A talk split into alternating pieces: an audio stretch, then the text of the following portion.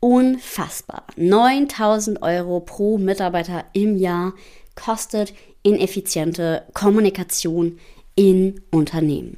Und mangelnde Motivation ist noch teurer oder genauso teuer, wenn man alle Unternehmen zusammenzieht. Es kostet nämlich 138 Milliarden Euro, die es kostet es jedes Jahr Menschen fehlendes Engagement in ihrem Job haben und tatsächlich damit halt eben auch teilweise schon innerlich gekündigt haben.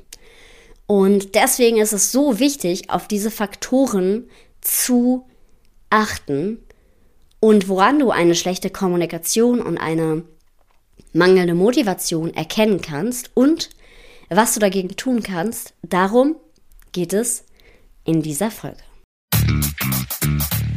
Go Wild, der Podcast, den du brauchst, um dein Team Spirit auf Durchstarterkurs zu bringen. Ich bin Alexandra Schollmeier, Kommunikationswissenschaftlerin und Design Thinking Coach und ich freue mich, dass du eingeschaltet hast, um mit mir gemeinsam dein Teampotenzial zu entfesseln. Also lass uns nicht länger warten, los geht's. Eine schlechte Kommunikation und mangelnde Motivation erkennt man daran, dass vor allem Ziele nicht erreicht werden.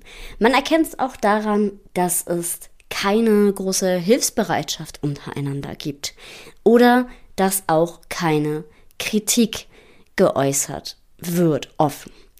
Und das sind alles Dinge, die eine effiziente Arbeitsweise oder ein gemeinsames gutes Arbeiten erleichtern würden und tatsächlich gerade witzigerweise in Unternehmen, wo sehr großer Personalmangel herrscht, führt es dazu, dass man unter Stress noch schlechter kommuniziert und das Ganze noch ineffizienter macht und dadurch es noch schlimmer ist, dass weniger Personal da ist.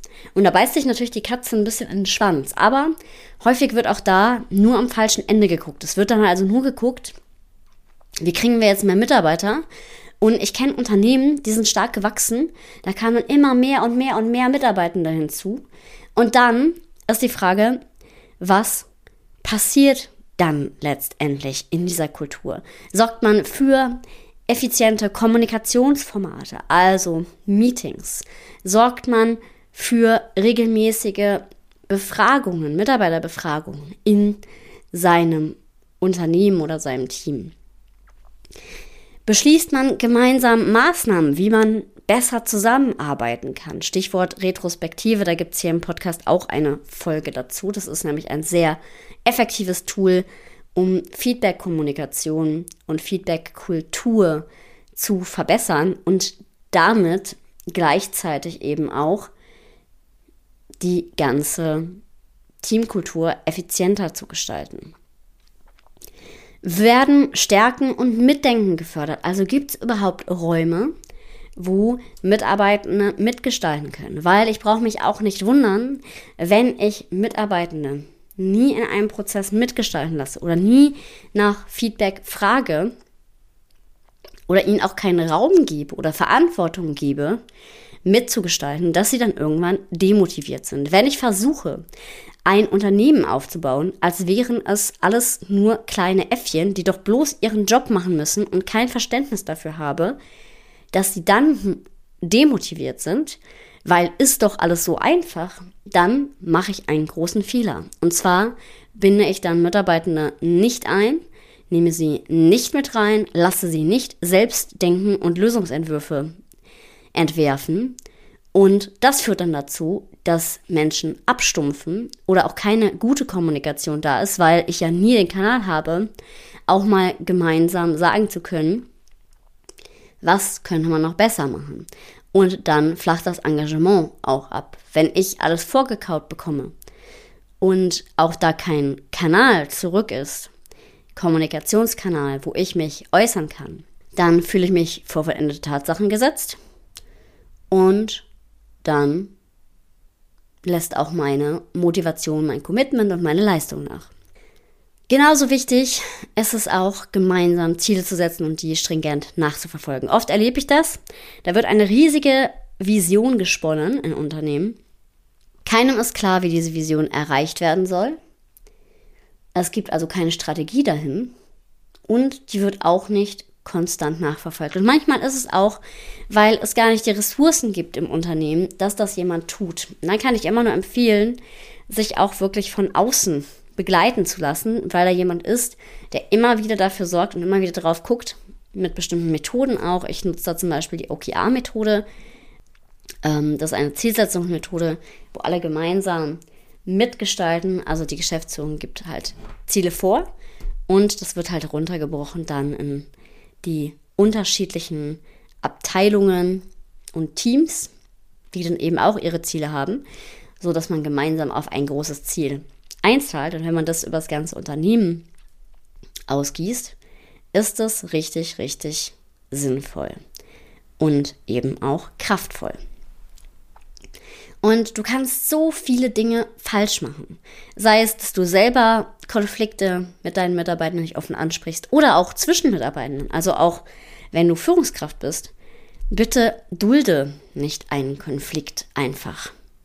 Das erlebe ich auch super, super häufig, dass Konflikte einfach geduldet werden und dann ausgesessen werden. Aber in diesem Fall, wenn du einen Konflikt feststellst, dann ist deine Funktion die des Mediators und das auch offen anzusprechen und auch dafür zu sorgen, dass die Kommunikationskultur wiederhergestellt wird. Ja, in agilen Kulturen ist es dann sowas wie Scrum Master, da gibt es ja quasi eine Coaching-Rolle, die das übernimmt. Aber in normalen Führungskulturen, auch da wird häufig für zurückgeschreckt.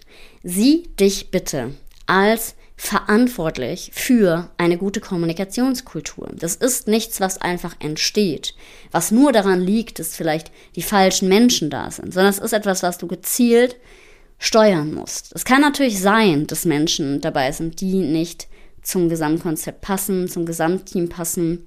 Nur wenn du gar nicht für eine Kommunikationskultur sorgst, in der das möglich ist, in der gemeinsam gestaltet werden kann, in der es auch darum geht, dass Kommunikation wichtig ist, um gemeinsam noch besser zu werden, dann musst du dich nicht wundern, wenn tatsächlich dadurch auch eine Unternehmenskultur entsteht, die Menschen nicht mitnimmt, die eine schlechte Kommunikation verursacht und damit eben auch nicht nur, dass es so, hm, nicht so ganz so knorke ist, wenn man ins Büro geht und es geht schon irgendwie und ja, vielleicht ist ja auch nur ein Job und eigentlich sollen doch alle nur ihre Aufgaben machen. Nee, es kostet auch einfach bares Geld.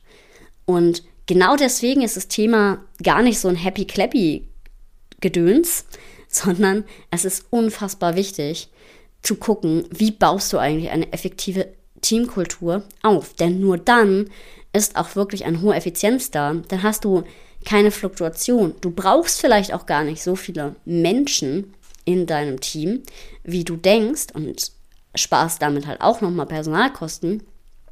Und du hast auch einen Moment und eine Kultur, wo du selber jeden Tag gerne zur Arbeit gehst. Und ein paar Verbesserungspotenziale, das muss jetzt nicht immer der Worst Case sein, die haben wir alle in Teams. Also auch da vielleicht aus dem Nähkästchen gesprochen, selbst ich lasse mich als Teamcoach hier und da von jemandem extern begleiten, weil ich eben selber Teil meines Systems bin und es auch einfach hilfreich ist, einen Blick von außen zu bekommen, der uns als gesamtes Team komplett weiterentwickeln kann. Also auch da wirklich nicht zurückschrecken vor sich Hilfe suchen auf der einen Seite und auch nochmal zu gucken, okay, was brauche ich? Achte ich wirklich drauf, dass Ziele, die wir uns setzen oder Dinge, die wir anstoßen, auch wirklich konsequent umgesetzt werden? Sorge ich dafür, dass es regelmäßige Formate gibt, wo man auch mal darüber spricht, wie sinnvoll man zusammenarbeitet? Setze ich mit meinem Team Ziele und verfolge ich die auch nach? Und wo nehme ich mir auch Zeiträume und denke daran, also das ist auch voll wichtig, weil ich erlebe das häufig, ja, dafür haben wir keine Zeit. Aber schafft euch, und auch wenn es nur kleine Zeiträume sind, minimal invasive Zeiträume, in denen ihr besprechen könnt, was jetzt gerade Sache ist und guckt, was zum Beispiel in Meetings ihr auch asynchron lösen könnt.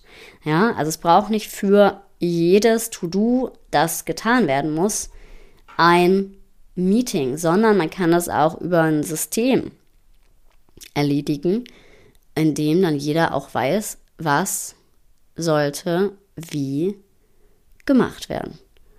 Und das ist halt super, super hilfreich.